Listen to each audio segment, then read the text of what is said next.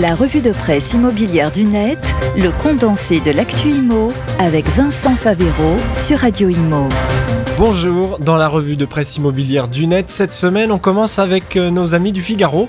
Ils s'interrogent sur le peu de considération pour le logement d'Emmanuel Macron, le président de la République, et de son Premier ministre Gabriel Attal.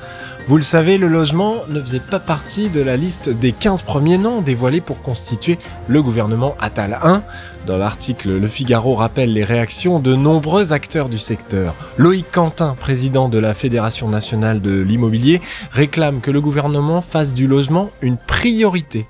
Encore une fois, il marque son mépris face à la crise que traverse ce secteur, la crise que traversent les Français. C'est ce que dénonce Damien Errand, président de la Fédération française des constructeurs de maisons individuelles.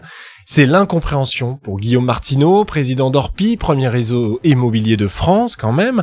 Le gouvernement montre une nouvelle fois que le logement sera relayé au second plan, pire encore qu'il sera oublié.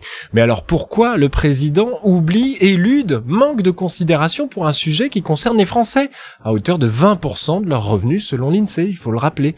Dans le Figaro, on veut peut-être y voir le fait que le président de la République, Emmanuel Macron, n'a aucun bien immobilier. L'Élysée et la lanterne appartenant à l'État français, bien sûr, et la maison du Touquet et celle de sa femme, Brigitte. Côté Attal, le nouveau très jeune Premier ministre, 34 ans, ne posséderait selon le journal Le Télégramme que 11% d'une SCI, soit environ 130 000 euros. Pas de quoi faire un ministère, Peut-être.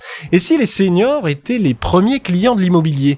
C'est dans ce sens que nous lirons l'article maintenant de BFM TV qui revient sur ce phénomène important. La part des plus de 60 ans dans les acheteurs de biens immobiliers ne cesse de progresser. À l'échelle nationale, la part des plus de 60 ans dans le total des acheteurs n'était que de 3% en 2010, nous dit BFM. Il représente 20% du marché en 2023. De l'autre côté, on voit très clairement les jeunes peser de moins en moins. Les 30-40 ans représentent 24% des acheteurs, ils en représentaient 40% en 2010.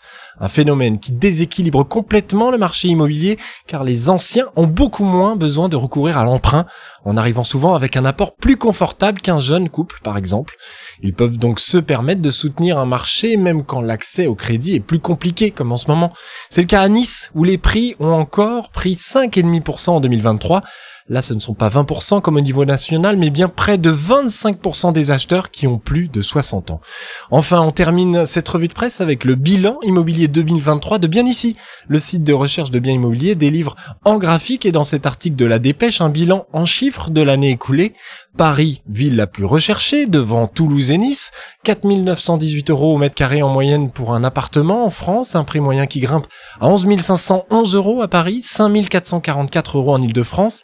Des prix qui baissent pour ces appartements, qui montent de quelques points pour les maisons individuelles, et des temps de diffusion des annonces qui ne font qu'augmenter. Plus 6 jours en Corse, plus 8 en Ile-de-France, jusqu'à plus 20 jours en Nouvelle-Aquitaine.